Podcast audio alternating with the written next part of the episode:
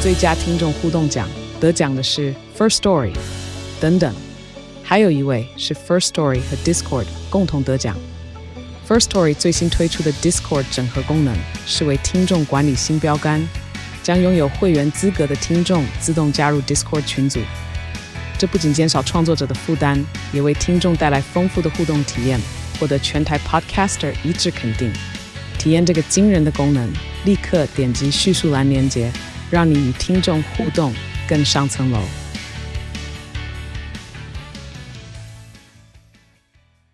我是桂智，你现在收听的是法科电台。法律归法律，政治归政治，我是桂智。我是洛毅。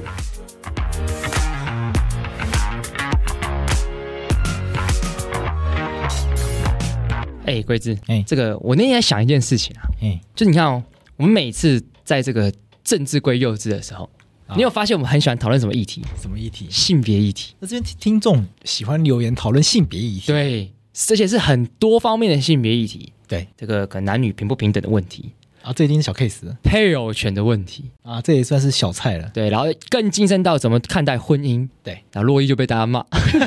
因为你的这个婚姻观念这个啊价值错乱，加得出 来，被桂被桂枝的妈妈抨击。价值错乱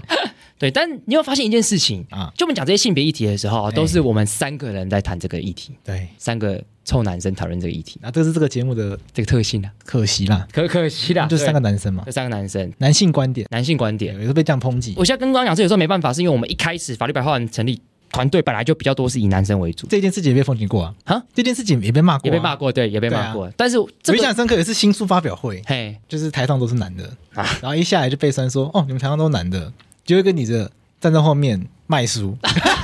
然后我现在说，心我现在内心震惊啊，说我没有任何的，我没有任何的刻意的要形成这个画面，但是就刚好但实是际这样，上就是这样因，为那个学妹来帮忙，来帮忙。因为她跟我们很要好，她自愿来帮忙，这那那当然很棒啊，人家对本来就朋友嘛，对对但对，我没有对想到外面的人看起来，会有这样子的会有问这样的题解，对。所以我后来就觉得这件事情需要需要注意啦，需要注意。好，但不过我觉得没关系，我们今天就来谈性别议题。对，但是我们今天纳进不一样性别的观点，嗯不要都是我们臭男生。对，对我们今天有不一样观点，来看看一些在性别议题上，如果我们纳进不一样性别来讨论的话，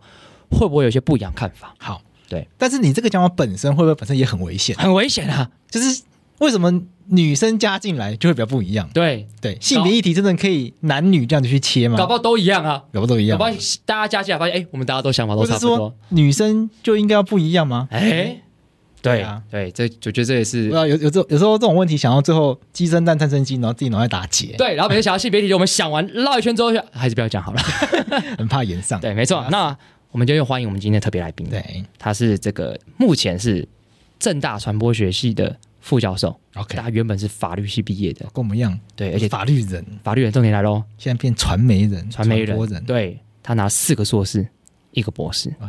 很厉害的。那个毕对毕业证书可以贴一面墙，对啊我连一个都拿不到，对他拿了四个，对对，人家至少很明显，人家这个多一门槛早就过了。小 case 啊， 对啊，对我来讲这个啊差太远了，对好，我们欢迎今天的特别来宾康廷宇康教授， h e l l o h e l l o 大家好，我是婷瑜。今天跟这个老师互动，对我努力的把老师这个两个字拿掉，对我们先称呼他廷宇这样子，人家一开始就讲了，就不要称呼人家老师，叫婷宇嘛。但但很习惯对，是一个尊重一，个尊一个重，尊重人家的意愿。对对对对，好，没问题，对，那。就跟如果在节目上你一直要叫我律师的话，我也觉得很不舒服，很奇怪。对，，没错，婷宇今天来到我们节目，嘿，我们一开始是不是先介绍一下为什么他今天来我们节目？对，好，因为婷宇在静好听，哎哎，也有一个他自己的节目。哎，对对，我想一开始我们把这放在最前面，让直接让大家开门见山，对，因为我们怕后面没常常讲一讲聊开了会忘对记，忘记这个事情就麻烦。好婷，宇，先跟大家介绍一下你的节目。好，谢谢哦，谢谢帮我宣传节目。我我自己有一个在那个静好听的节目叫做《性别好好玩》，对，所以我接到的任务是要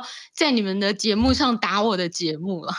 对，跟大家宣传 一下。所以今我天就们单哦我刀们就直是入了，来聊聊性别 的。哎，单刀直今入天什就是么？直球对决性别议题。直球对决，对对，那就是反正听雨本来在节目上就是聊性别议题，那我们今天就是来聊性别议题，这样可是性别议题因为很哎我好有玩，听你们聊很多性别议题啊，而哎且呦有女生啊，我有看过你们找那个蔡怡文嘛，然后巫嗯巫医师啊，哎，也聊了很多女生，也聊了很多性别啊、但但他们都是他们本身都不是来宾，哎，他本身都是来他们宾，都来宾了。他们本身都是来宾，对对，不是我们团队的巫人， 医是来到节目上，他会觉得自己主持人，你知道吗？觉得他自己比较像主持人，因为他跟我太熟他了还自己准备访纲对，，好，哎，我们就我就在聊这些他还问议题。嗯说这一题为什么要叫洛伊来录？我就说切我才是主持人，好 吗？我来决定谁要来录，好不好？ 不要帮我决定谁来录。你跟乌一太熟了啦太，熟了，对对这个，对对，还是要跟这个婷宇讲一下，就是我们团队确实就是都是以男生为主这样子，嗯，你们听众也是以男性为主吗？哦，这是没有嗯哦哎这个就没有了。好，这个就是我们自豪的地方，这就是我们跟台湾通勤第一品牌不太一样的地方。就就我们的，不论是我们的呃我们的社群平台，或者是我们的听众，嗯其实呃社群平台很明显是女生居多，对。但是 p o d c a s t 差不多五五坡，对对。了解。所以我觉得，对我们聊的东西可能也蛮多女生是青睐的这样子。对，不过体育的节目叫《性别好好玩》，嗯，那不是先直球对决一句哎，性别有什么好玩？性别对性别哪里对好啊，玩？性别有什么好玩？为什么要聊这种听起来很容易延上的话题？什么听起来很什么？很容易延上的话题，哦，性别老实说不好玩 呐、性别就是对有些人来说就是很很很很辛苦的事情嘛。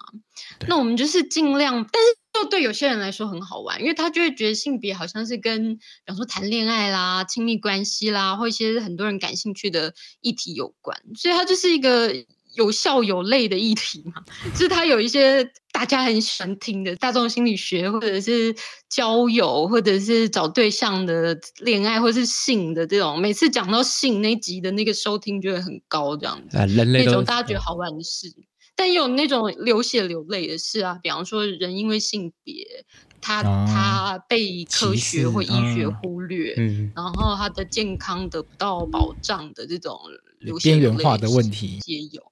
对啊，这体育在性别好好玩中，主要是用什么样的方式来呈现一些内容？我们性别好好玩已经进行到第三季了，前两季其实是我个人的独白，这样就是第一季我们在讲伪科学啦，或者说讲科学里面的性别的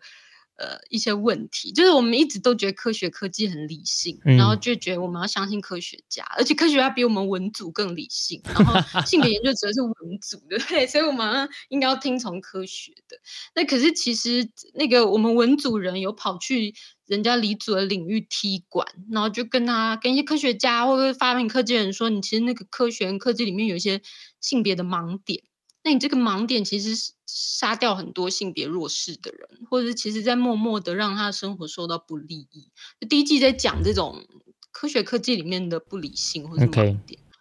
第二季就讲了一些别的国家的这个呃性别的事情，这样子，因为我们发现这五年来台湾的观众或是听众非常喜欢国际新闻，哎，真的，嗯、那真的哈、对啊，因为像 Podcast，你看前面那个排名非常多都是国际新闻的对节目，对所以你有感觉到大家你们有谈这个国际的议题吗？我我们我们今年有个计划，就是我们只要国际上有任何一个国家大选，我们就会聊，所以我们一路从韩国、嗯法国、菲律宾到澳洲，我们聊这四个国家，嗯效果都非常非常好，大家很喜欢去关注这些其他国家选举的新闻这样子。嗯嗯嗯，听众就很喜欢听啊。以嗯前在在十年前，台湾新闻界就是有两种新闻是超没收视率，一个国际新闻，一个译文新闻。译文就是那种哦哦译文，我懂译文对对啊新，那闻艺术艺术啊啊什么这种。但是过去五年，大家好像很喜欢这个，所以我们第二季就讲了一些国际的性别的事件。哦，那第三季就觉得我一个人讲话讲太久了，然后想要找人来聊天，所以第三季就是用闲聊的方式，然后就找一些来宾来聊一些啊恋爱啦、性啦里面的性别挣扎这种，我跟你讲，有就是有苦有乐啊，这个乍听之下就很好听，只要聊恋爱，那就要来听啊。 对对，没问题我，而且要邀请你们上节目，其实好啊没问题，大家互相 fit 一对下，互相 feed 一下。那对观众听到这边，哎，可以先不要按暂停，听完这一集，你再可以去听一下没这有啊，个。边听边先按 follow，先按 follow，对，对啊去把 follow 听鱼的节把体目育，节目排在下一个，对也播放列表，对，播放列表，播啊完对法克电台，哎，对性别好好玩，啊没错然后性别好玩，听完回 来。再回来法克对电台，呜呜医师，后面的 哦，他说第一份跨人旅程，有没有然后一路这样听下去，就会生活充满知识。啊对对，对好，那那回到今天主题，关于回到今天主题说，像听鱼刚刚有提到说，哎，他第三季的这个主题里面充满着什么？恋爱。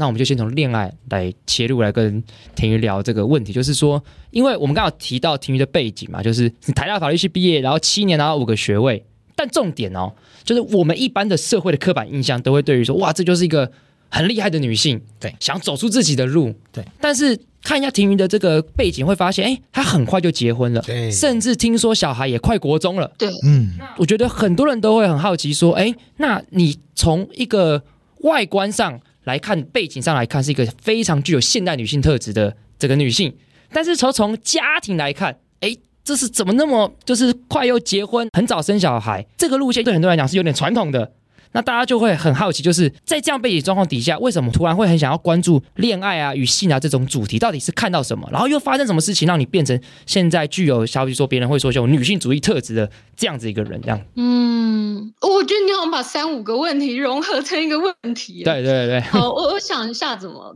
我为什么会变成女性主义者？会为什么关注女性主义？这个我常常受访的时候被问，但是我以前都不知道这个答案是什么，因为我没有感觉我人生有那种忽然有一天醒过来变成女性主义者的这个过程。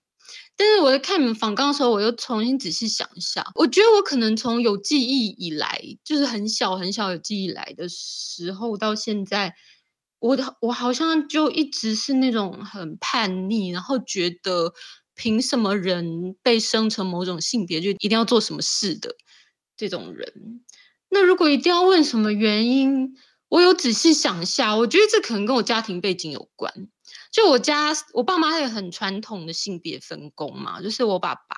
我妈妈是一个她眼里只有我爸爸，然后以他为天的女人。这样。哦，就是他他我爸爸的幸福是他以幸福一切的来源，这样包括我爸爸的小孩，他就一直照顾这个家。那我爸爸从我小时候观察就觉得我哦，那我爸世界宽广好多，就是他他的眼睛里有他的事业，然后他也许事业有成了一些社会地位，然后有他的朋友，然后有他的兴趣，然后。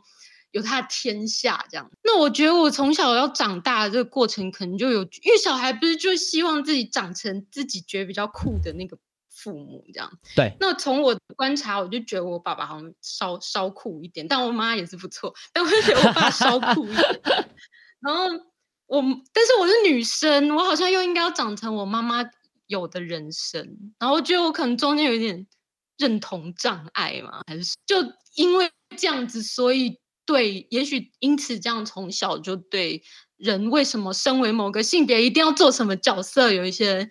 一些质疑，这样。所以我你们这个。刚刚我有努力想，我觉得我从小就是这种人欸呢、不是什么上大学读女性主义才变成这么叛逆，就是我小时候有很多那种，比方说过年坐在我奶奶家的那个客厅的茶几上看电视，然后比方说长辈就过来说什么女生不可以坐在茶几上，很难看什么的，那我就会跟长辈顶嘴说，哼，如果要不可以坐茶几的话，男生女生都不可以坐茶几啊，为什么只有女生不可以坐茶几？然后就不，我而且我不只是觉得为什么女生不可以做女生的事，我如果看到长辈跟我的那种哥哥或者是弟弟讲说，啊，你们你为什么带女生出去没有请女生课？然后你这样子很丢脸什么？我也就是会在旁边翻白眼，想说就是凭什么你要预设男生带女生出去要带她去很好的地方出钱？然后我觉得是一个叛逆小孩。那当然到大学的时候开始读女性主义理论就。可以理解我到底叛逆是什么，或者当我要叛逆的时候，我就可以拿出理论的语言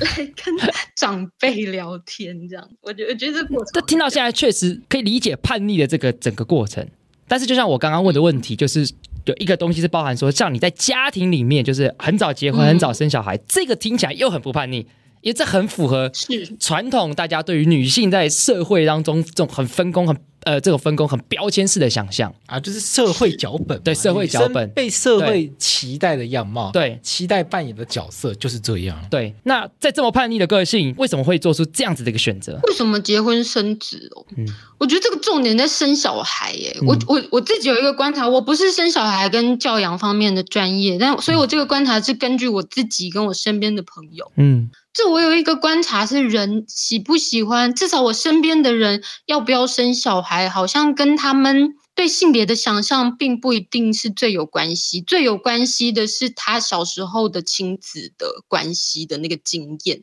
因为我我看到我身边不愿意生小孩的朋友，特别是女性朋友，她们好像几乎都是因为她觉得她小时候童年的这个亲子关系，有一些创伤，所以他觉得他不舍得带一个小孩来这个世界上受这个辛苦，这样。我觉得他们好像都是这样。可我好像完全没有这个经验，就是我我自己想要生小孩是我一直没有犹豫的、欸。我我从可能从很年轻的时候想这一题，就觉得我很希望有小孩，因为我自己觉得我我在我跟我父母亲子关系上，我有感觉到我父母很无私的爱我。然后那个无私有大到，我觉得天哪，一个人怎么可以那样去爱别人？怎么说？到底多无私？这个很难讲哎、比方说我的痛，我的我的疼痛比我妈妈的疼痛更重要，这样子，或者是有什么风险的时候，他会以他会以我的安全比他自己的安全更优先，或是他可以牺牲他非常多的东西来成就我一个很小的东西，这样子。那我就会觉得，哇，人怎么可以为别人做这个事情啊？那这个爱的经验，我我会觉得我很想要也有这种爱人的经验，然后或者说把这爱传承下去。我觉得小孩对我来说是一个这样的经验。对，我觉得我在有小孩之前，我自己觉得这个相对自私，我好像没有觉得什么人的生命是我可以牺牲，一定要牺牲，然后绝对比我什么人的幸福比我的幸福绝对优先，好像也没有。对啊，所以我觉得生小孩这个倒跟我的这个性别的想法比较没有关系，而跟我对亲子的想法比较有关系。但怎么照顾小孩这件事情，就会 就会非常的跟我性别的想法有关系。那我要问一个政治不正确的问题，好，来，我最喜欢这听一题非常政治哦多不正正，确，多不正确，非常来不，正确，不够不正确不行哦。等一下，如果太不正确，我可能会关荧幕。因为刚刚婷宜有讲到啊，他长辈嗨，会怪他的哥哥弟弟嗯，带女生出去，怎么没有请女生？嘿然，后婷玉觉得，呃凭什么女生就要被请？对可是也有很多女生觉得，本来就应该男生请客啊。哎这为什么你不是跟大家像这样反应？我不是说大家啊，讲嗯大家就政治不正确啊这。样才真的不正确对。你为什么不是像这些女生？哎，女生就应该要让男生来请客？哎，你会觉得女生不需要被男生这样对待？你有想过这个问题吗？为什么你的想法会是往这个方向，而不是往那个方向的？我我觉得主要是因为，我觉得女性主义者的理想不是说，你知道以前男生要请客，然后女生不请客，然后女性主义者的理想不是倒过来说，嗯，那我们要创造一个女生请客、男生不请客的世界。我觉得女性主义者的理想应该是，没有人因为他的性别一定要做什么事啊，对啊，所以当，所以我如果女生希望自己被请客，呃，那也很好啊。就是我们希望他一个世界是一个人，不要因为你的性别而一定是什么。但是如果是一个完全自由的世界，你想跟不想被请客都都应该是很好的、啊。那我是比较叛逆啦，对啊，我我我我觉得我也不是那种我一定要请客显示我老公强这种，或者我一定不要做家事显示我也是女性主义者。我我我的心态比较像是我不介意，假设今天我比别人有资源来请客，我不介意由我来请客，但也不一定要由我来请客。如果你想请客，我我觉得也 OK 啊，这样。就是人跟人相处，本来有时候就是我请你这一顿，你下一次对我请回来，有是是平等的来往。这样才有下一次啊！对，我跟你讲，我我奉劝各位直男们呐、啊不要耍帅了。不是、哦、我我请我请，我觉得这样一直都不帅。都对，就是你你讲我请，不是因为你很你很屌，是说哎、下次换你。嗯嗯，我觉得这样才就是比较互相啊这。个洛伊是把妹大师，哎哎哎，这个别洛伊是把妹别大别师，别别，可以分享一些心得。所以这洛伊的那个套路是什么？我就是我我没没这有次我请，没有没有，然后下一次换女生请，这个这不算套路，我觉得这只是一个小结，果就没有下次了，这样吗？啊，那就是洛伊的问题了。 通常都会有下一次。 哎没有这个通之常后都，有下我次。觉得这之后，如果我们的讨论主题是以恋爱，对哎、我可以分享一些我我觉得怎么跟女生互动，对啊。但今天主角是婷宇啦，我就不多讲，像这种来回啊，可是双方关系是平等，是平，等的啦。不是上对下的。，对，不是说男生带着一种哦，我是经济优势者，我来照顾对你。我最强，我最屌，女女人都是要被我这个在我怀抱里面的，很多人都会这样就想。直男行为研究社上面对有一个大宗的类型，对，就是就是这样那。些男生嗯，喜欢展现自己比较聪明、对比较有钱、对比较有资源，对然后女生都是弱者，对所以我要怎么样来帮助你？，对然后那些女生一看就觉得很反感。对，哎，既然谈到直男行为优势，那我们就先我们反刚跳一下，我们就先来讨论直男行为优势。婷宇有看过直男行为研究社那个社团吗？有那个在我同温层里面嗯很红哎、好看的不得了好，好看哦，每一则天文都要认真看，我真的是精彩到爆哎、对这就是怎么会有这种怎么会事对？情因为对，那我这就是好比说，像最近最红的就是什么，那个男生提及说，你你要快点怎么样跟女生说，你要快点跟我交往，不然你就彭佳慧 了。他在大龄女大龄女女子，喂，我觉得很过分哎！你要讲大龄女子就讲大龄女子，你硬要拉彭佳慧出来干嘛？黄家卫莫名中枪梦，中枪，他有很多很好听的歌，为什么一定要讲大龄女子？那像这样子的一个直男的言论呢、啊，在那个账号是层出不穷的。蛮想问婷云是说，就你自己的研究嘛，就是到底为什么直男会有这样子的言论，而且层出不穷？我觉得我们要先声明一点，这个其实就是我们说那个不当追求或者是过度追求啦。我就看那个，我在上面做一个文本分析，看起来是这样。那个不当追求其实不是直男的专利，就不管你的性倾向、性别，其实都有可能有人会做这个事。但我去看了那个粉砖呐、我有看几则，就是大家互动最热烈，然后转传最热烈的几则，我觉得他们是同一种类型的不当追求，就是那种把自己看得很高，然后把女生贬得很低。然后他在这个追求的这个交谈的过程里，不断的要确认这一点，就是比方说有人就是说，但是那个大龄女子就是嘛，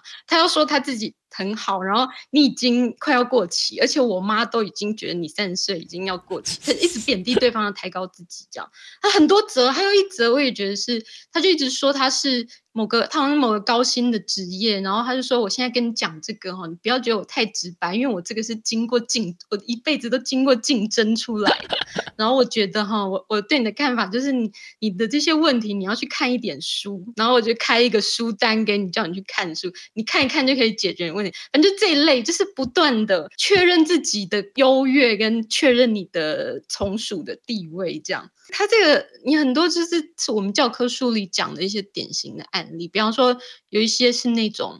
我们叫 unsolicited advice，就是当没有别人没有跟你邀请你的建议，你你硬要给人家建议，这个有时候是人际的沟通里面你要展现你优越感的方式，不然就是你去看他很多的动词，他那个动词都是在确认他优越地位，比方说我我认可你，或是我妈认可你，或者我妈不认可你，那个认可也是一个地位的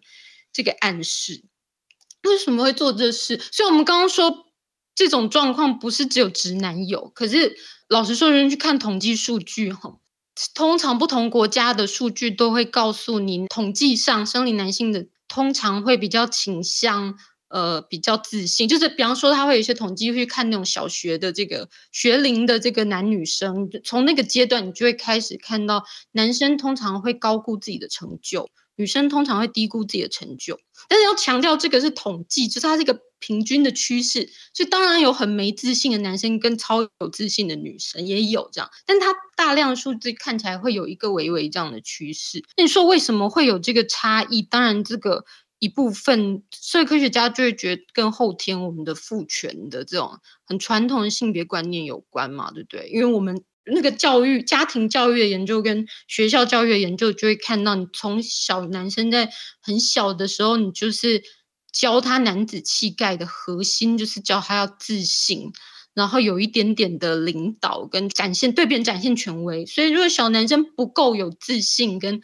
不不愿意展现权威，他会受到教训，他会说你一个男生畏畏缩缩的干嘛？但是相对的，小女生如果她是一个很喜欢展现权威，或者像我这样很喜欢顶嘴的人，她会受到非常多的教训，跟她说你女生你要有一点，有点温柔退让这样。所以就是在这过程里面，你会教出稍微高估自己的一些难。其实我觉得自信是一件好事啦，可是就是说。当大人们在进行这个情感教育的时候，你要很小心，不要把它教成伤伤人的自信，伤害别人的自信。因为有一种自信是，就他自己很自信，那当然是很好。但渐渐有一种自信，那种自信非常脆弱，他必须要透过言语上贬低别人，嗯他才能确认自己的自信。哎、我觉得这一题大家很熟，就是之前王力宏的事件，大家不是在吵那个自恋型人人格格吗？嗯自恋型人格就是一个典型会说出那类的话的人，就是说我超棒的，你拒绝我，你要不要再想一下？你会亏到我，我地位很高这种。是他要不断的在这种确认别人的地位很低的这个，那这个就会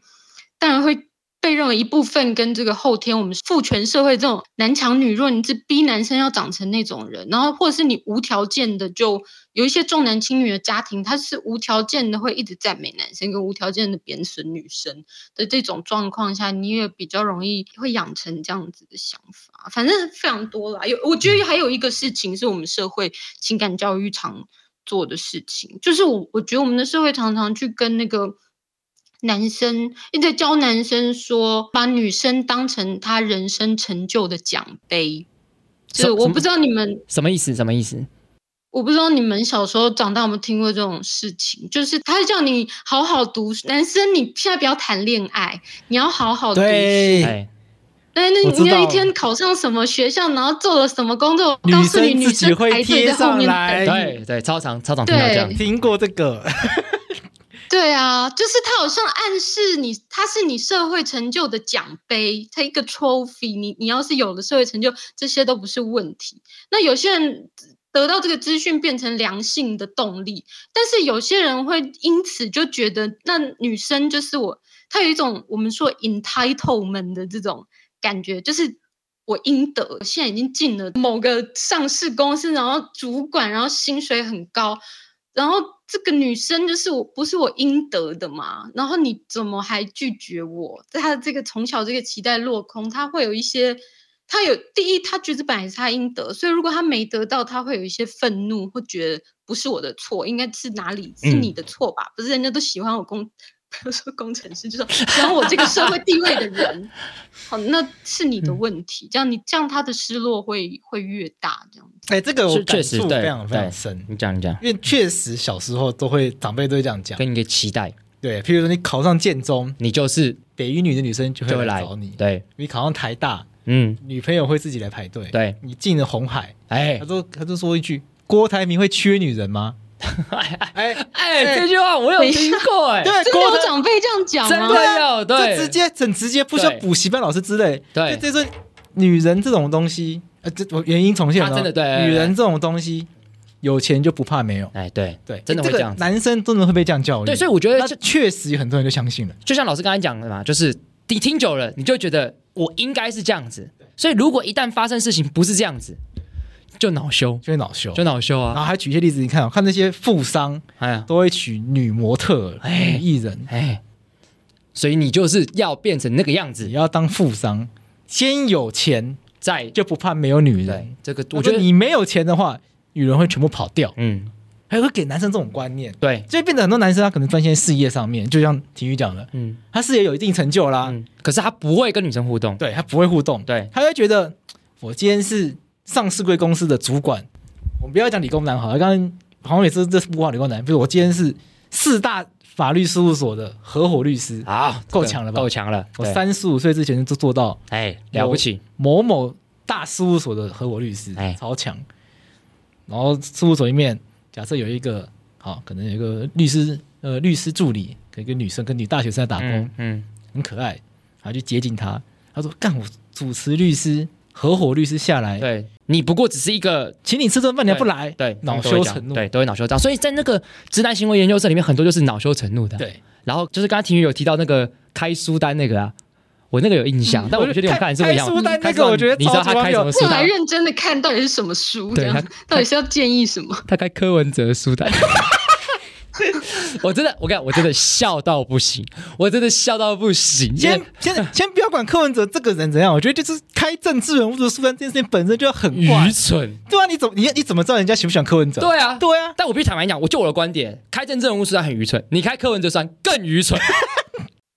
就是你就是告诉大家说我是个白痴，哦对，这是我自己的看法。啊，你个人看法，对我个人看法，我只觉得很好笑这样对子。，所以我觉得这样，就婷玉这样一讲，突然觉得我可以突然可以理解这种恼羞成怒的可以心情怎么来，因为我一直不能理解为什么会恼羞成怒。我觉得那就对啊，就像刚刚听你讲的，那是个期待被建立对了，他一直以为就是那样对，结果不是那样我，不是那样，好生气。对我不是成为郭台铭第二了吗？怎么没有小我那么多岁的对女人出现？对，好，我觉得观众这边听到就是，我觉得不论是婷云刚才所讲的，不论什么性别，对你讲到我们刚才讲过度追追求啊，或者我们刚才讲直男那种行为，也有可能在任何的性别可能都会发生。对那我觉得对于那个期待，我们可能都要好好的在这个反思一下。那如果讲到期待的话，我还是想要问婷云一个问题，就是说，像你自己就是从小这种叛逆，然后我们大家也会说你成为一个女性主义者。那像你刚才讲说，你很很早就生小孩，你原本原本就很喜欢，可是你知道，就对我来讲，像我对家庭这个概念，我就会很排斥，因为我觉得它就是一个很传统的符号。那大家就会觉得女生在家庭里面就是要相夫教子啊等等之类的。然后，甚至我有一件事情我，我看到我通常非常非常讨厌，就是，但我这样会得罪很多人，就是我非常多女性朋友很喜欢结婚之后就说我终于成为什么太太了，然后就把自己姓拿掉。有吗？年轻世代有这样吗？哦有有非常 多，我们通常是说喜欢成为某个影星的差太太吧，就是某个韩国欧巴的什么太 太。但对，但他会说我真正的是什么太太吗？会吗？我我我真的有很多朋友是这样子，就就就是我滑滑到的时候，我就觉得哇，哦，就是哎、现在是二零二二年呢，你干嘛啊、你结婚就结婚，你干嘛要说我的姓就不见了，要变成什么太太这样子？那我我就好奇说，那从一个你自己个人生长的观点，那你怎么看待这件事情？那尤其是说，如果你这么叛逆，面对家庭，你觉得这个我有叛逆，就有女性主义这个这个成分，看待家庭会觉得心情上会更麻烦，还是更自由，还是会更迷惘这样？嗯，我理我理解你这个问题的出发点，就是说家庭到现在还是有很多很传统的地方嘛。嗯可是我觉得现在新世代的人，已经也有一些人开始在挑战这个传统。虽然你从那个统计数据上，你会觉得传统还在，比方说随便讲什么性别分工好了，好像台湾现在双薪家庭，就夫妻都有工作的人，你会看到那个家务劳动的时数，就做家事的时间，女生还是男生的接近三倍，就二点七倍。然后你看这数字会很悲伤嘛？可是如果你这看数字看十年，你就会看到那个倍数是在下降，就是说慢慢有一些新的人，他有在翻转这种比传统的好像觉得比较不公平的分工，或是你去看很多东西哦，比方说法律人就会知道，我们现在子女的姓氏是父母双方约定嘛，已经不是 default 要重复姓嘛。可是你如果去看到底大家都重复现在从母姓，你就会看到大家都还是重复姓，然后就会很悲伤这样。可是，但是你会也会渐渐看到，哎，可是有一些人他是勇勇于就是稍微挑战一下这个传统，慢慢开始就是有从母性的这些人。所以我觉得家庭会成为什么样子，不是你你不一定要 follow 这个传统啊。其实我觉得女生如果她自己觉得叫什么太太很幸福，那也很好啊。比较讨厌的是，她明明不想被叫什么太太，但是社会一直叫她什么太太，然后忘记她什么名字，这就比较烦这样。那呃，我对，所以我觉得这个东西，像我自己从来没有被叫过什么太太，可能我有展露一种 女性主义凶巴巴的气势嘛。我我就从来没，我家的那个性别分工也是非常的反传统啊，怎么说？就是我们也嗯没有在甩传统的。比方说，我会负责一些比较像以前男生负责的东西，比方说我家我负责房子跟车子，然后我先生带带小孩跟做家事的这个时数，我先生应该会比我高很多。那对啊，所以表示你也不会被传统所命定这样子。是然因为你后们约定的吗？还是是工作的关系？对蛮好奇的。我就正要说，我觉得这个为什么会变这样，也不是因为我我是女性主义者，然后我结婚前先想好说，哼，老娘就是要买单，我就是要买房，然后跟我老公说我比你强，或者是我硬不要做家事，跟我老公说，好像也不是这样。我觉得这不是女性主义者一个人的问题，好像这个就是你女生受高等教育，然后开始就业，然后在东亚这种工时很长的这种国家，你有可能你这个女生就是会遇到高工时啊。我的状况是，就像桂智问的，我我的状况其实就是我们学术界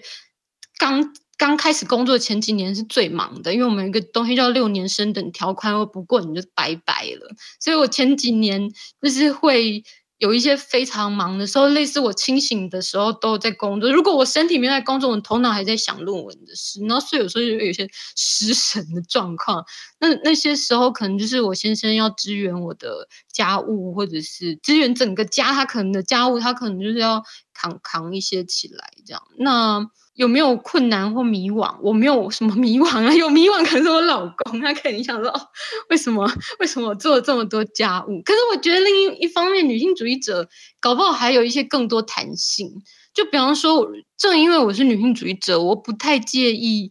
比方说我们正好要买房子的时候，这个阶段刚好我的资源比较多，我来负责买房子，我我不会介意。假设假设我今天是一个观念比较传统的人，觉得我一定要往往上社经地位往上架，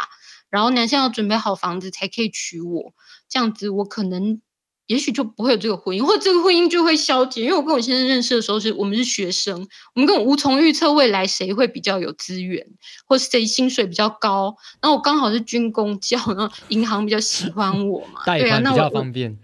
对啊，也不是我比较强，只是银行对比较信任国家发的薪水而已，就是这样而已。那我不介意这件事，在我比较有能力做的时候我来做，而且我也不觉得薪水象征强弱，因为人生也是有高有低嘛。未来假设有一天我我先生比我有资源，我们要换房子盖他买也 OK 啊。就是反而你因为你比较没有一些性别的框架，在你人生遇到一些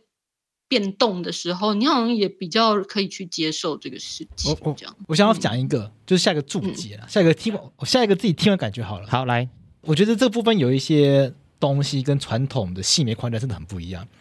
先不管他先生是做什么工作，是不是工作很呃比较闲， 或者是工作形态比较特别，所以可以在家里比较多分担家务，这都不管。有一个很大的差异是，他的先生是让太太发展事业的。哎、我觉得这个就跟传统的观念很不一样。很那不一传统会样，觉得说女生就是要在家里照顾小孩，不要出去工作。日本到现在还是这样。对，而且很很浓厚，对，很浓厚。那台湾自己觉得自己比较进步一点，女生当然也可以出去赚钱，但是不用做太好，哎，对不对？这是女，所以如果女生要全心的花一段人生的时光，专心在事业上面往上爬的话，有的时候被骂呢，会被骂。就说你为什么要都忙自己的事情，不把妈妈当好，不把太太当好？然后所以很自私什么的，对，就会有这种。你可你那男生反过来要拼事业的话，就不会有这种，反而还会被怪说男生管那么多家里的事情干嘛？去外面赚钱啦、嗯，对不对？我我分享一个，就不知道大家记不记得，大概三年前、四年前的时候，洪慈庸他当时是立法委员，他小孩嗯出生，他被出征，你知道吗？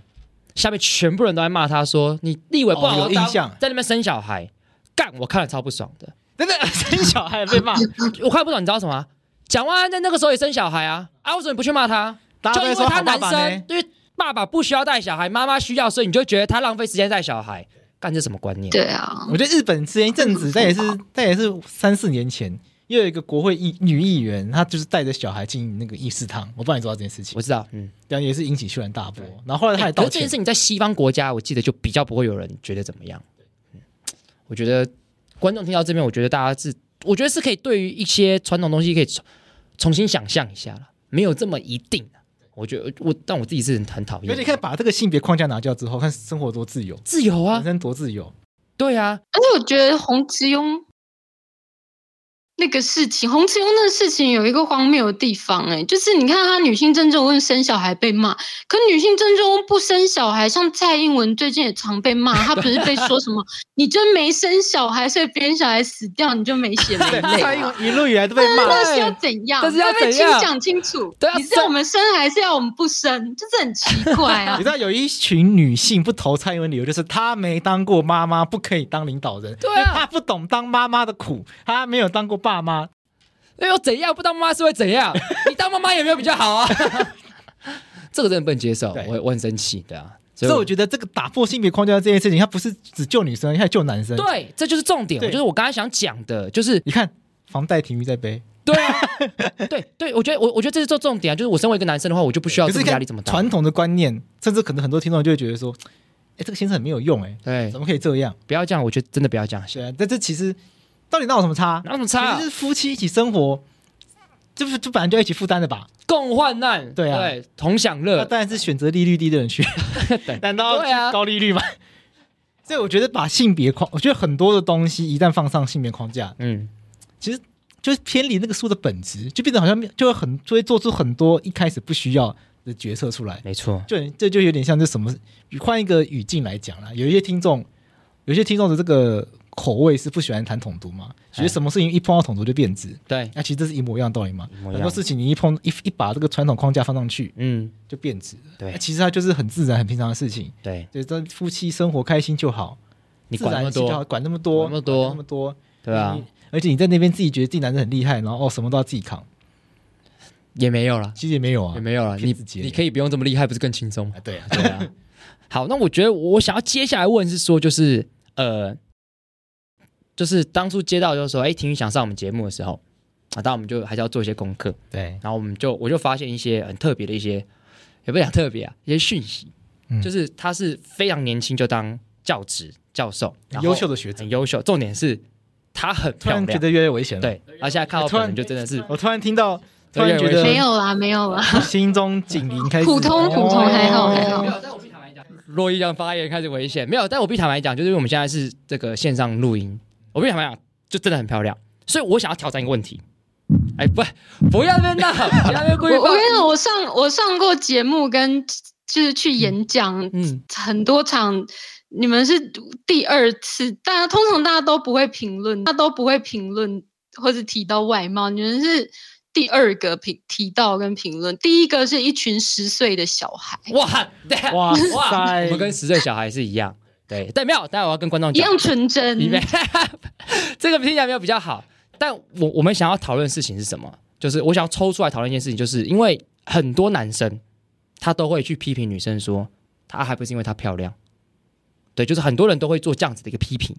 我觉得这种东西对女生不一定是公平的，所以我想说，那有一个名词叫父权红利，对父就权是说红利在这个父权的社会里面，嗯，女生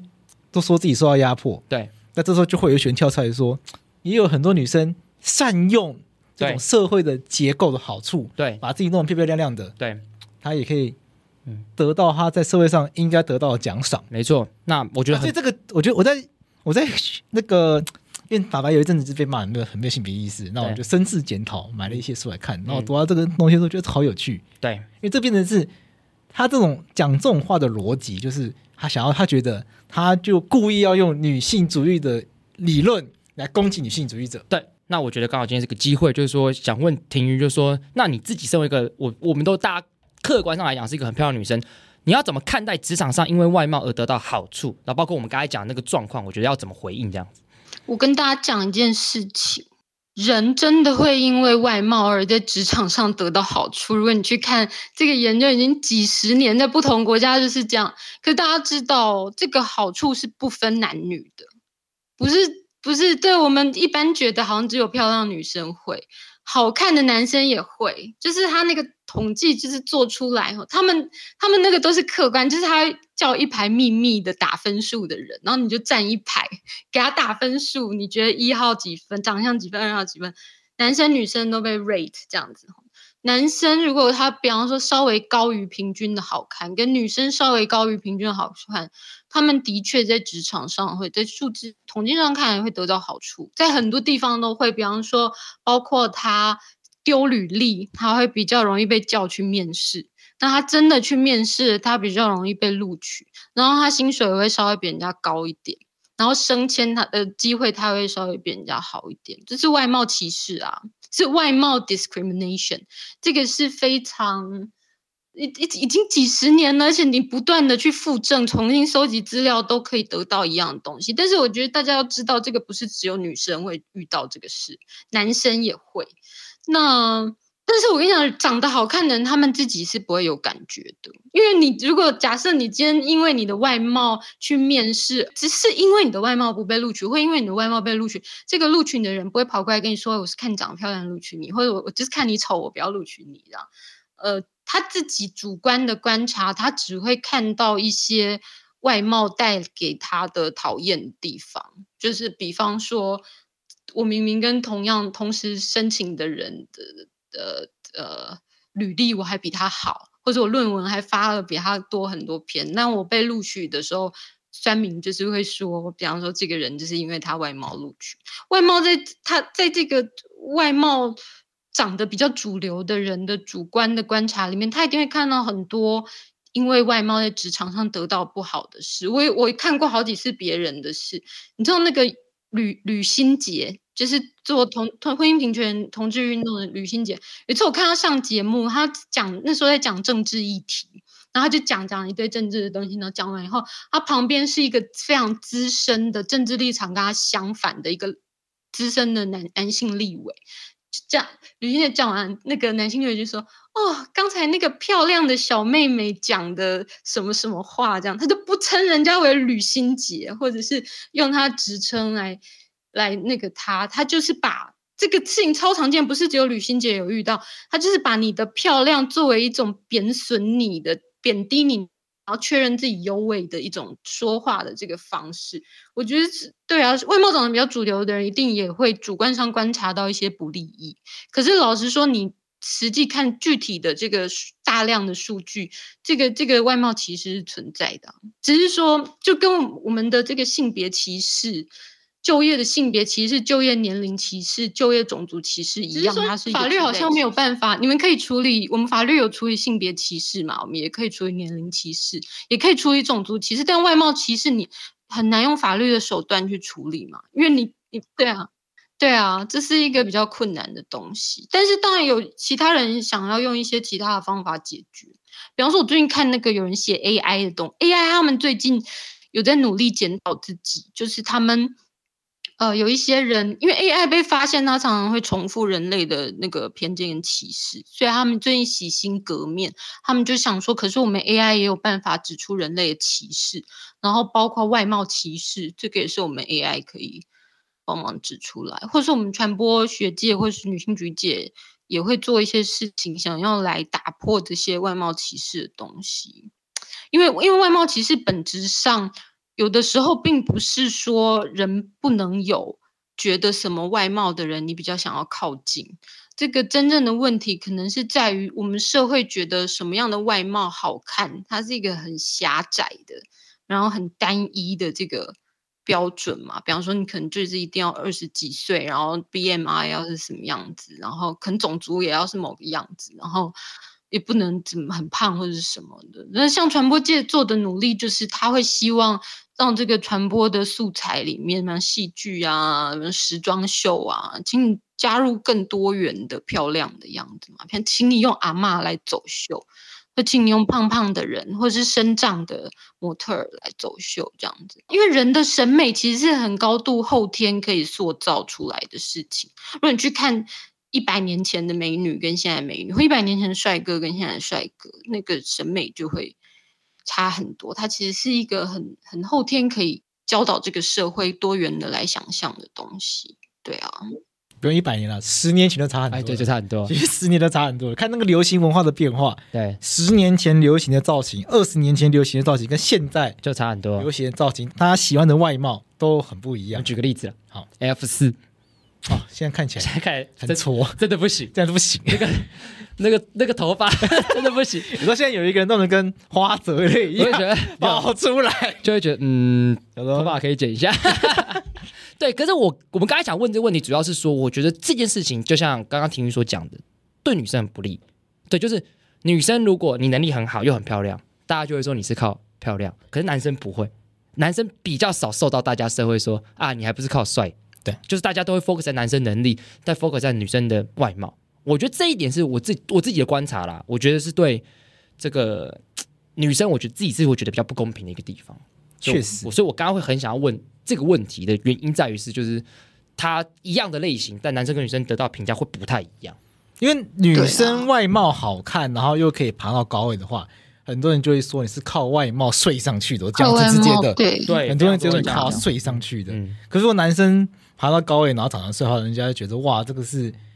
人生胜利组，对所以他大家自真己的就会迎这样来子的对意思呢？嗯，对啊，这就是一个落差我，觉得这样是我自我自己觉得这样很不对了。这样很不对。对，但是我希望大家对我多一点这个评价在外貌，我我我是会蛮开心的，不不要 focus 我能力，没有开玩开玩笑。就是外貌的嗯歧视这件事情，其实是不分男女的。对，对，哎我觉得听你讲了一个很重要的事情，没错其实不分男女的。对，其实丑男也被歧视，哎，对啊，从男也是这个真的会被歧视也。被歧视嘛。对对，就是长得不好看的人，本来在这世界上确实也比较不吃香。哎，但我觉得外貌这件事情真的很难讨论，因为外貌这东西本来就很主观他，太主观了，你又没办法要求大家一定要喜欢谁的外表，对要喜欢谁的长而且相。这歧视非常的全面哦，就是说，如果一个人长得比较主流的话，那个看的人会觉得他比较快乐、比较健康，跟比较有能力。就是说他那个还不是喜不喜欢你，然后想不想跟你谈恋爱的这种层次，他是会已经先假定你的各种状况，包括你的智商，然后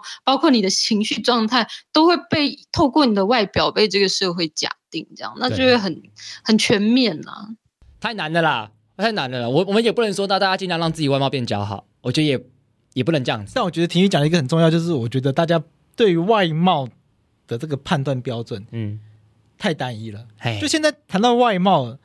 都很主流，嗯就你只要不是主流的，嗯，就容易被归类为丑，对，就被归类为怪嗯，，嗯被归类为没有自信，被归类为不够好，嗯，对不对？ 但对，我觉得它就会衍生出一个问题，就是外貌焦虑的问 题。乖哥刚刚讲，贵子就是外貌焦虑，我就是我就是这个外貌焦虑的受害者就。乖乖乖整天跟我讲说啊，我好肥，我好肥，我晚上不要吃，干我要减肥，我要减肥，我觉得我现在最近这不行。他整天一直在外貌焦虑，一直外貌焦虑，所以你刚才讲那句话，我觉得超级好笑，是不是很有说服力？也很矛盾啊。你也跟很大家说，矛哎，盾啊大家不要外貌歧视啊，但哎，但但我还是要对帅做。人是这样子啊， 就是理想上当然希望大家都不要外貌，其实希望大家都可以有更多元的外貌的标准。你就不用这么辛苦瑞了瑞。南也这样跟我讲啊，他说我们应该要让大家去接受各种不同的外表都是好看的，哎而不是让自己变成那个主流的好看的外表。嗯，我就说我当然希望社会这样，但是不是这样啊？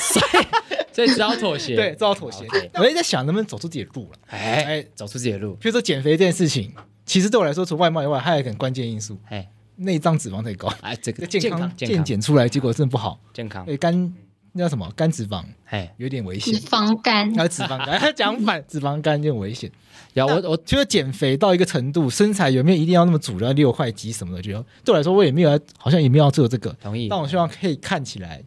是我，我觉得我说我后来觉得就是我看起来我自己开心最重要。这就像我，我不是后来都一直光头嘛？哎，我也是觉得就是要告诉大家说，哎，不一定要有头发，对，比较会， 这是这个是我觉得这诡异的事情，就是洛伊一开始有这个掉发焦虑，对，嗯他也有外貌焦虑。我们今天节目上是 怎样公开承认、公开的放攻一击。直互相自我的检他有讨要，让你公开这个吗？我 OK 啊，我 OK，其实可以，哦可以好那不用剪掉可以可以哈不用不用因剪掉。为洛伊他有这个掉发的焦虑，然后他洗他都是那种洗完头后会去数那个排水孔有多少头发的那种人。真的很因为，我没有他跟我讲这件事，我觉得很我我觉得我我很这惊样讶。讲了，我不是掉发问题啊，我就秃头了。对他觉得他自己有秃头的征兆，对所以洛伊花了一大笔钱植发，对，然后植完发之后呢，嗯因为规因为植完发不是规定要啊嗯，要剃头一阵子对，，没有没有没有，嗯是这样剃吗剃头是我自己剃的，哦对反正植完发之后呢，他不知道为什么他就先光头一阵子，对对然后就一路光头一年，对，哎所以就问对植发到底要干嘛？没有我， 哎，到底为什么要先植发然后变光头 我？觉得这跟我们刚才讲的东西是有点关的啊 啊，要让自己有选择的机会。哦，我们不是说就是一定要怎么样，就是我我植完发之后，我可以留长，对我也可以继续光头。我要拿回我自己选择，因为如果在以前的状况底下，我就要一直光头，对我是被迫的，对我不要被迫，我要自己选择，对，这是我这个要拿回自己人生的这个头发的主导权啦，对对啊，这是这我自己的想法啦，那肥胖比较难选择，很难说今天瘦一下，明天胖一下。对对对，所以我觉得这个我还比较好啦，但我也是觉得光头不错啦，我就希望给大家掉发的人也是有不一样的一个想象，所以今天聊到这边，我就觉得外貌焦虑这件事情，我今天就很想讲，啊就是我觉得外貌到最后就是自己要对得起自己就好， ，OK，、哎，自己看到自己要觉得自己是 OK，自己要接受自己的长相。好对我希望大家可以接受这观念。好，那但是男女真的还是有差异，就对女生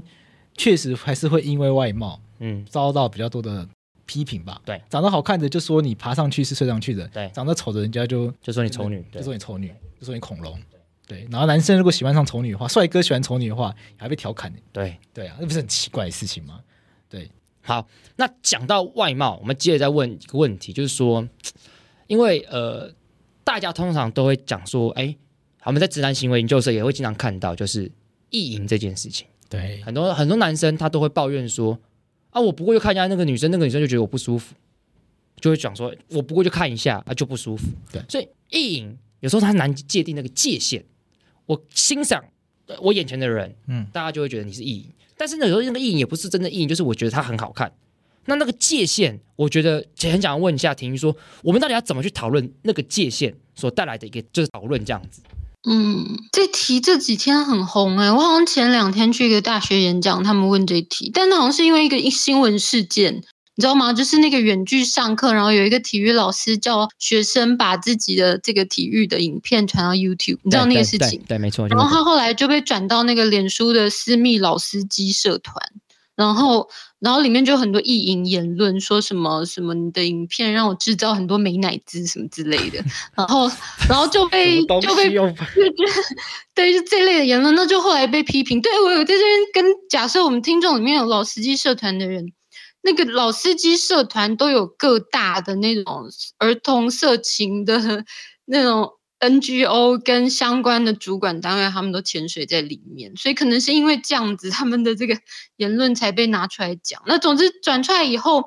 好像有一个争议嘛，导致他们讨论意淫的界限，好像就是一个女生女学生就去留言说，既然你们都看到了，那来加一下我的 IG 吧。然后他的这个言论就被解释为，呃，有些人就觉得那意淫根本没什么不好啊，你们这些女权斗士跟一些歧视，就是这种帮维护女权的男生，你们到底在那边胡闹什么？这样，然后是就上了新闻，然后好像在大学生之间这个事就很热门，然后他们就是在讨论这个意淫的界限。我觉得意淫的界限应该是你们两位律师比我知道啊，因为意淫的界限它有一个法律的嘛，就是什么程度超过了以后，它会变成性骚扰嘛，那个有一个很明确的界限嘛。但那个那个其实我觉得它也很抽象，就是在性骚扰防治法里面要去讨论这件事情，会变得是我觉得，因为那个是法律本身的规定，但是法律本身本身的规定，它最后会考量到当事人主观上的一个感受，就会评价进去。对，所以我比较想问说，那个主观上的感受，因为毕竟我们两个是男生，觉嗯我蛮好奇，从女生的角度来看的话，这东西到底要怎么来看待这件事情是怎么样算是一个比较合理的状态？因为我觉得对了解很多男生来讲是无所适从，但对很多人来讲，他也很不礼貌，嗯他就会一直盯着别人看。嗯对，那我们怎么样去跟我们的听众讲说，怎么样是比较好的一个状态？我觉得，我我觉得你对啊，所以我觉得你们不是要问我法律界限，你们要问我是伦理的界限，就什么是对的，对什么是错没的错这没样错。对，我会觉得我自己的伦理的界限有一点接近法律的界限，但没有完全一样。嗯就是像我自己会觉得，任何人应该都有权利在心里 fantasize 任何嗯人，就是我应该任何人有权利在心里觉得某个人好性感哦，我嗯我。我觉得他性方面超有吸引力，我觉得这个对我来说伦理上是完全没有问题的。哎，打岔那一下有哦，问题，嗯很多人觉得女生没有这个权利哦，女生就是很多人不觉得女，不觉得很上观念是认为女生不可以讲对这他觉件事得你情不检点这样。对啊，都要特别你提醒这件事情。我们先讲这个，有时候意识到诶为什么女生不被允许这件事情。对，这是对这我，但我只跟他觉得这这个太夸张了，就是大家都可以记住，大家都可以这反样，正这讲大家都可以，当然是很直觉，大家都可以嘛对。对但其实仔细想想，女生真的有可以吗？比较不被允许，是啊不对被允比许较嘛。不被允许。如果女女生一群女生在就说哦什么什么什么比如什么张孝全很帅，大家可以接受。嗯那如果有有一个女生很认真说哦很想要跟他发生很细节什么什么的，大家就可以去。哎呦，怎么哦，讲？那张孝全这可能很慌张，因为这可能太遥远。可是身边会有，比如说，假设可能师弟某个我们认识的女生说嗯，我她就认真说我想要跟刘若丽干嘛干嘛，嗯，可能就会被人家指指点点。哎，对对，就会说你比较不检点啊，对，哎你呀淫一个荡女啊，人家对怎么可以想这种事情啊？不守妇道啊，对 不守妇道这种话出来。对，但男生就比较大家好像会比较允许这样。对女生的那种性的贞洁的这种规范了、就是这双重标准啊，这这我们叫做 sexual double standard，就是这在我们学术界里面，就是你对男生的性的标准跟对女生性的标准不一样。 对，不过刚刚婷宇讲到的是说，因为每一个人都应该有这个权利嘛，嗯，所以在这个对意淫的这件事情上面，要从这个方面去讨论。对对，这也是一个很重要的点。男生女生，我个人觉得，如果你在心里觉得谁很性感，这是完全没有问题的。他有问题是，我觉得当他当你把这个我觉得你很性感，然后我很希望跟你有这个性的未来的这个事情拿出来到人际互动里面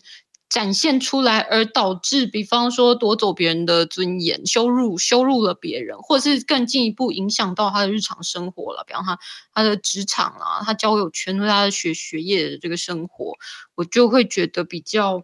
有问题。但是我觉得这个标准有一个麻烦，我觉得就是刚洛毅讲的，这标准是非常的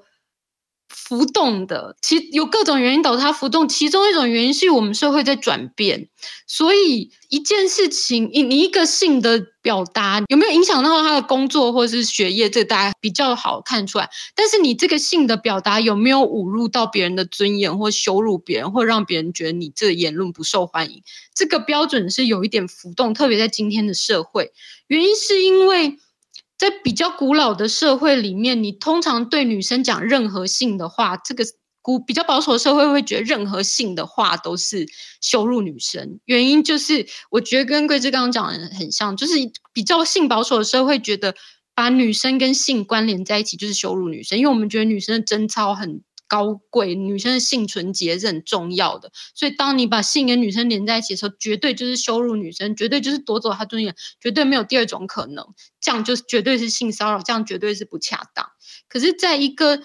社会慢慢对性的态度有一点点转型，开始有一些人对性比较正面的态度的时候，开始会有一些女生不介意。比方说，在那个我的节目，呃，性别好玩，我有一集我访了那个周芷萱，就是你知道，她是一个女性主义这我者，们知道，嗯，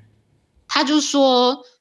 她以前有遇到一个酸民去给她留言，那留言第一句说周芷萱长好像波多野结衣哦，然后后面是一串骂周芷萱的话，这样。嗯，然后周子轩就觉得，我看到第一句话，你说我像波多野结衣，其实我根本没有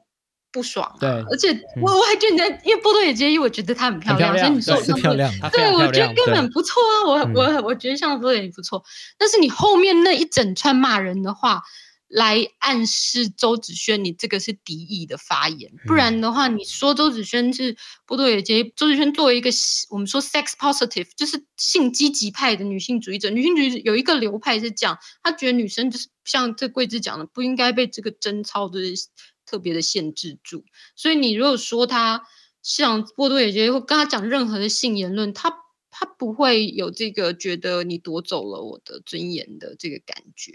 那或者是我身边非常我同温层非常多性积极派的女性主义者啊，如果你跟他讲一些什么，我想跟你制造美乃滋，我觉得他们也不会觉得自己受到任何的侮辱，顶多他只会觉得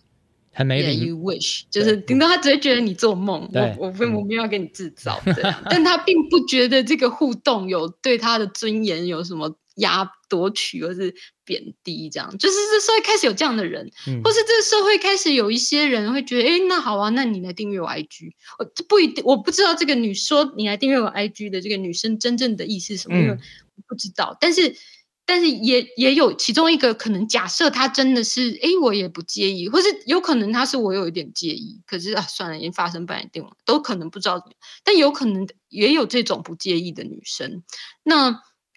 就会导致有人觉得，那那好啊，那既然有其其中一部分不介意，那我就可以大肆的开讲这样子。那我自己会觉得，如果是我要做情感教育，比方说我家有一个青少年的男生嘛，我有一个儿子这样，如果是我要教我自己的儿子，我会觉得，因为这社会有人在意，有人不在意。所以我觉得比较伦理或是比较好的方式是，除非这个人先跟你表达，哎，我不介意你讲这些性性的言论，或是哎，诶请你跟我讲性的言论，我我有我有嗯我蛮喜欢的这样子。对，除非有这个前提以外，我们这应该比较安全的，或是比较严谨的做法是不要。假设别人没有这个邀请，或是先跟你确认，我们就不要做这个，把这个这种意淫式的互动放在跟人家的互动里面。那毕竟也有很多人是是不欢迎这个事情的，而且你有时候即使这个人欢迎，然后你在公开的地方对他做这个事情，他的他即使内心不介意，但也许他的上司会改变他上司看他看对他看法，或同事对他的看法，所以也许要由这个人自己要先来思考我，我有没有觉得这个东西欢迎？只要他没有先邀请我，我觉得我的情感教育应该会教别人，没有邀请我们先不要做这样子。即使也许也许有人想，我觉对得啊，婷云刚才讲这个东西是一个，我觉得蛮值得让所有男生都可以去思考一件事情，就是因为其实之前也有人问我说，你要怎么跟女生聊色？他才想问我，我说这很简，这这我觉得其实很简单。如果你没有百分之两百万确定对方想跟你聊，就不要聊。对，就是就像刚才婷宇讲的，除非就是对方说 OK，或者是对方叫你跟他说，你可以跟我聊。我我有遇过，对，所以那那就那就可以聊。那否则我觉得就是就不要，因为那就男女之间都不能试探吗？可以试探，可是你就是要慢慢来。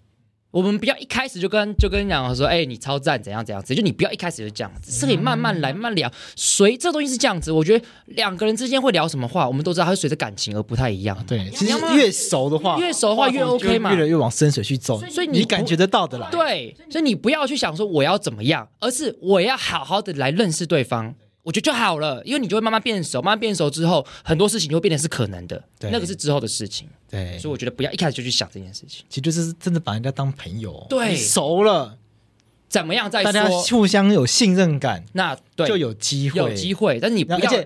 且说不定那个，说不定对方就是在所他也不喜欢聊这些事情，所以有可能对有些人对本来有就可能不喜欢，有些人就没是兴不趣喜欢，或者对，是他可能宗教或者是文化等等因素，他不喜欢聊这那个就话题。不要聊，对就永远都不要聊。对对，我觉得这是每一个都有不同的状况所以。其实也不是说什么男生怎么跟女生聊色，是人跟人之间相处本来就是，嗯嗯，你要聊到一些比较私密性的话题，本来就是要够熟、够信任彼此才有办法做到的对。那你还没有到那个点的话，你一定自己感觉得出来了。对，坦白讲是其这样，实坦白讲是不这要样啦，赌啦，对，真不的必须要要赌赌。啦，你一赌真的是危险，然后而且对彼此都是对他对方他方是不尊重。嗯我们今天最后啊，我们今天已经录一小时了，其实时间已经差不多到差了。不多但了我对刚刚聊这边，我真的很想再追问一个问题，来来来因，为刚刚的婷有讲到这个 sex positive，比较性性嗯积极权嘛，我不知道怎么翻译就好。嗯，性积极或是性权，好像都有人在翻。对，性权派。那嗯像这一类型的想法的女生啊，很容易被人家骂很乱。对。但对赢那个四至七九一号解是许宗力大法官就会讲到淫娃荡妇，对对，很常被这样批啊评。 不是不是不是，倒不是许宗元大法官骂他们淫王大不夫，不是啊，不是，他是说很多人会讲说